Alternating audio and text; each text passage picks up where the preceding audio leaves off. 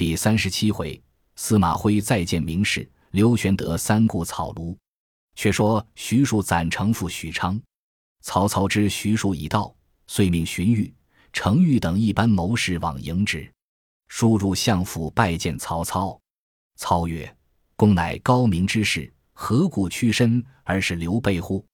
书曰：“某又逃难，流落江湖，偶知心也，遂与玄德交厚。老母在此，幸蒙慈念，不胜愧感。”操曰：“公今至此。”正可晨昏侍奉令堂，无意得听清会矣。数拜谢而出，即往见其母，泣拜于堂下。母大惊曰：“汝何故至此？”数曰：“近于新野是刘豫州，因得母书，故星夜至此。”徐母勃然大怒，拍案骂曰：“孺子飘荡江湖数年，吾以为汝学业有进，何其反不如初也？汝既读书。”须知忠孝不能两全，岂不识曹操欺君罔上之贼？刘玄德仁义布于四海，况有汉室之胄？汝既视之，得其主矣。今凭一纸伪书，更不详查，遂弃名投案，自取恶名，真愚夫也。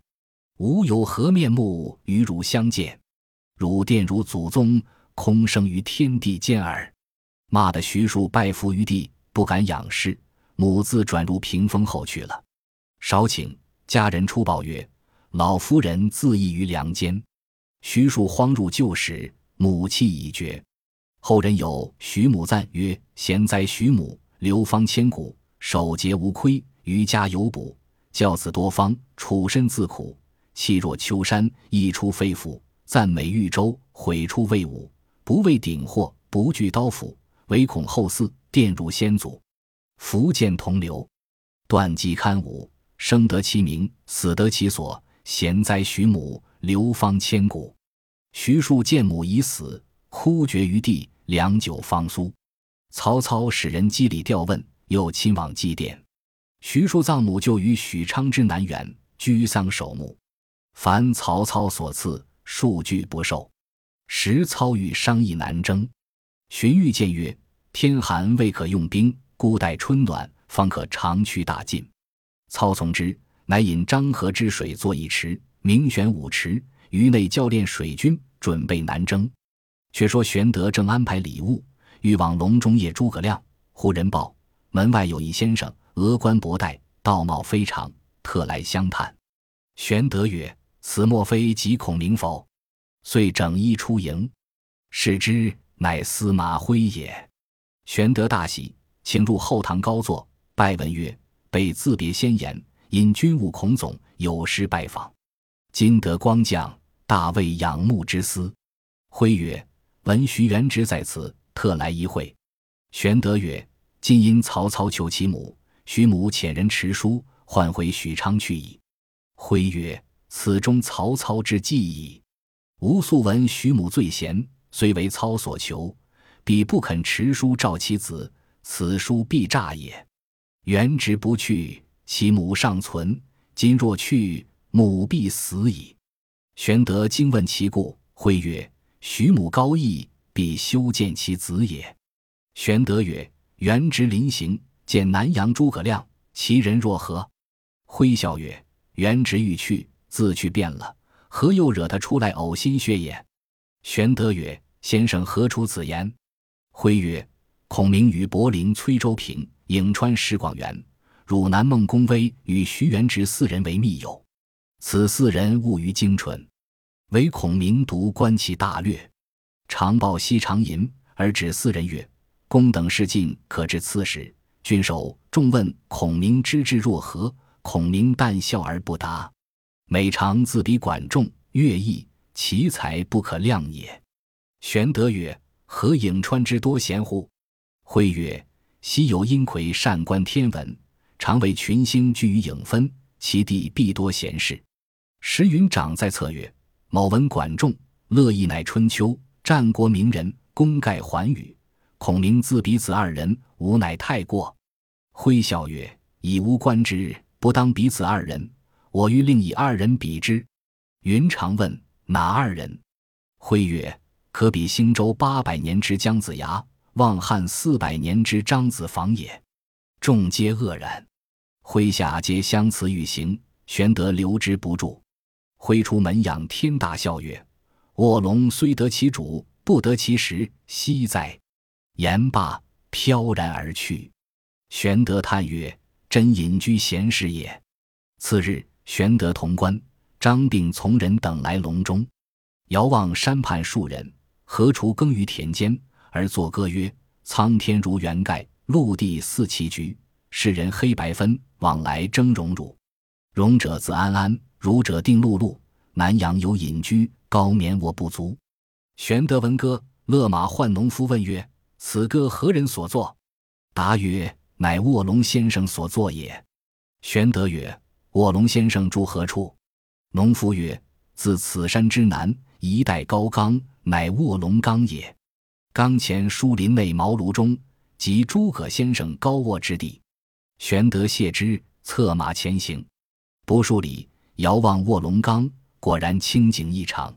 后人有古风一篇，单到卧龙居处。诗曰：“襄阳城西二十里，一带高冈枕流水。高冈曲曲压云根。”流水潺湲飞石髓，势若困龙石上盘，形如丹凤松阴里。柴门半掩闭茅庐，终有高人卧不起。修竹交加列翠屏，四十里落叶花心。床头堆积皆黄卷，座上往来无白丁。扣户苍原石献果，守门老鹤夜听经。囊里明秦藏古锦，臂间宝剑挂七星。炉中先生独优雅，闲来亲自勤耕稼。专待春雷惊梦回，一声长啸安天下。玄德来到庄前，下马轻叩柴门，一同出问。玄德曰：“汉左将军、宜城亭侯、领豫州牧、皇叔刘备，特来拜见先生。”童子曰：“我记不得许多名字。”玄德曰：“你只说刘备来访。”童子曰：“先生今早少出。”玄德曰：“何处去了？”童子曰：踪迹不定，不知何处去了。玄德曰：“几时归？”童子曰：“归期亦不定，或三五日，或十数日。”玄德惆怅不已。张飞曰：“既不见，自归去罢了。”玄德曰：“且待片时。”云长曰：“不如且归，再使人来探听。”玄德从其言，嘱咐童子：“如先生回，可言刘备拜访。”遂上马，行数里，勒马回观笼中景物。果然山不高而秀雅，水不深而澄清，的不广而平坦，林不大而茂盛，园壑相亲，松黄交翠，观之不已。忽见一人，容貌轩昂，风姿俊爽，头戴逍遥巾，身穿皂布袍，杖藜从山僻小路而来。玄德曰：“此必卧龙先生也。”即下马向前施礼。问曰：“先生非卧龙否？”其人曰：“将军是谁？”玄德曰：“刘备也。”其人曰：“吾非孔明，乃孔明之友，伯陵崔州平也。”玄德曰：“久闻大名，幸得相遇，岂及席地全坐，请教一言。”二人对坐于林间石上，观张氏礼于侧。周平曰：“将军何故遇见孔明？”玄德曰：方今天下大乱，四方云扰，欲见孔明，求安邦定国之策耳。周平笑曰：“公以定乱为主，虽是人心，但自古以来治乱无常。自高祖斩蛇起义，诛吴盗秦，是由乱而入治也。治哀平之事二百年，太平日久，王莽篡逆，又由治而入乱。光武中兴，重整基业，复由乱而入治，至今二百年，民安已久。”故干戈又复四起，此正由治入乱之时，未可促定也。将军欲使孔明斡旋天地，补缀乾坤，恐不以为，徒费心力耳。岂不闻顺天者易，逆天者劳？术之所在，礼不得而夺之；命之所在，人不得而强之乎？玄德曰：“先生所言，诚为高见。但备身为汉胄，何当匡扶汉室？”和敢违之术与命。周平曰：“山野之夫，不足与论天下事。事成明问，故妄言之。”玄德曰：“蒙先生见教。”但不知孔明往何处去了。”周平曰：“吾意欲访之，正不知其何往。”玄德曰：“请先生同至必县，若何？”周平曰：“余性颇乐闲散，无意功名久矣，容他日再见。”言讫，长揖而去。玄德与关张上马而行。张飞曰：“孔明又访不着，却于此府儒闲谈许久。”玄德曰：“此亦隐者之言也。”三人回至新野，过了数日，玄德使人探听孔明，回报曰：“卧龙先生已回矣。”玄德便叫备马。张飞曰：“良义村夫，何必哥哥自去？可使人换来变了。”玄德叱曰：“如岂不闻孟子云：‘欲见贤而不以其道，犹豫其入而避之门也’？孔明当时大贤，岂可召乎？”遂上马在王访孔明。关张翼乘马相随。时值隆冬，天气严寒，彤云密布，行无数里。忽然朔风凛凛，瑞雪霏霏，山如玉簇，林似银装。张飞曰：“天寒地冻，尚不用兵，岂以远见无益之人乎？不如回新野以避风雪。”玄德曰：“吾正欲使孔明知我殷勤之意，如弟辈怕冷，可先回去。”飞曰：“死且不怕，岂怕冷乎？但恐哥哥空劳神思。”玄德曰。勿多言，只相随同去。将近茅庐，忽闻路旁酒店中有人作歌。玄德立马听之。其歌曰：“壮士功名尚未成，呜呼！久不遇阳春。君不见，东海老叟辞金针。后车遂与文王亲。八百诸侯不期会，白鱼入舟舍孟津。牧野一战血流楚，阴阳伟列关武臣。又不见，高阳酒徒起草中。”长衣芒荡龙准弓，高谈王霸惊人耳。绰喜言作亲英风，东下齐城七十二，天下无人能继宗。二人功绩上如此，至今谁肯论英雄？歌罢，又有一人击桌而歌。其歌曰：“吾黄鹂见青环海，创业垂击四百载。还灵基业火得衰，奸臣贼子吊顶鼐。青蛇飞下玉座旁，又见妖红降玉堂。”群盗四方如蚁聚，奸雄百倍皆阴阳。无柴长笑空拍手，闷来村店饮村酒。独善其身尽日安，何须千古名不朽？二人歌罢，抚掌大笑。玄德曰：“卧龙岂在此间乎？”遂下马入殿，见二人平桌对饮，上手者白面长须，下手者清气古貌。玄德一而问曰：“二公谁是卧龙先生？”长须者曰：“公何人？欲寻卧龙何干？”玄德曰：“某乃刘备也。欲访先生，求济世安民之术。”长须者曰：“我等非卧龙，皆卧龙之友也。吾乃颍川石广元，此位是汝南孟公威。”玄德喜曰：“备久闻二公大名，幸得邂逅。今有随行马匹在此，敢请二公。”同往卧龙庄上一谈。广元曰：“吾等皆山野慵懒之徒，不省治国安民之事，不劳下问。明公请自上马寻访卧龙。”玄德乃辞二人上马投卧龙冈来。到庄前下马，叩门问童子曰：“先生今日在庄否？”童子曰：“现在堂上读书。”玄德大喜，遂跟童子而入，至中门。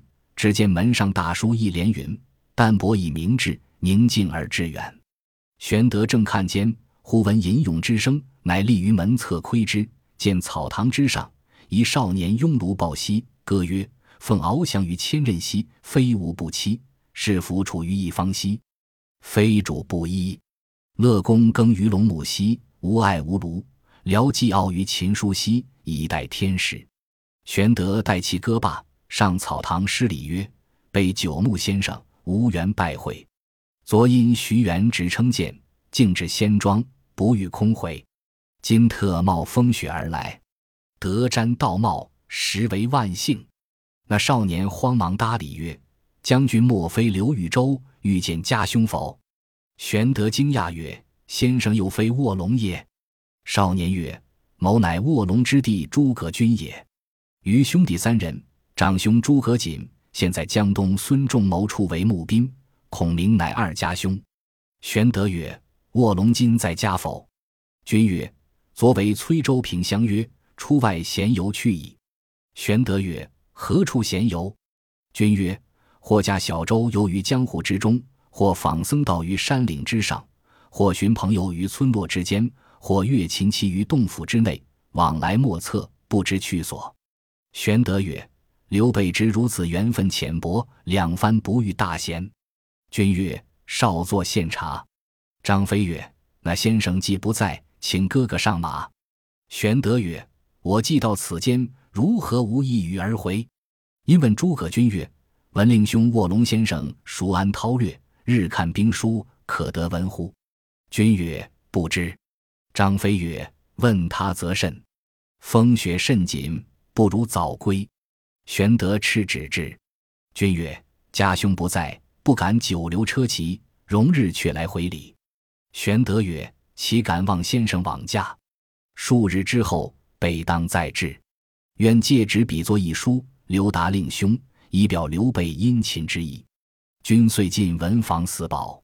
玄德合开动笔，拂展云间，写书曰：“备九牧高明，两次进谒。”不遇空回，惆怅何似？千年被汉朝苗裔烂刀名绝，伏睹朝廷灵替，纲纪崩摧，群雄乱国，恶党欺君，被心胆俱裂。虽有匡济之诚，实乏经纶之策。仰望先生仁慈忠义，慨然展吕望之大才，施子房之宏略，天下幸甚。社稷幸甚。先此不达，再容斋戒勋目。特拜尊严，面青鼻捆，统悉建元。玄德写罢，递与诸葛均收了，拜辞出门。君送出，玄德在三阴秦之意而别。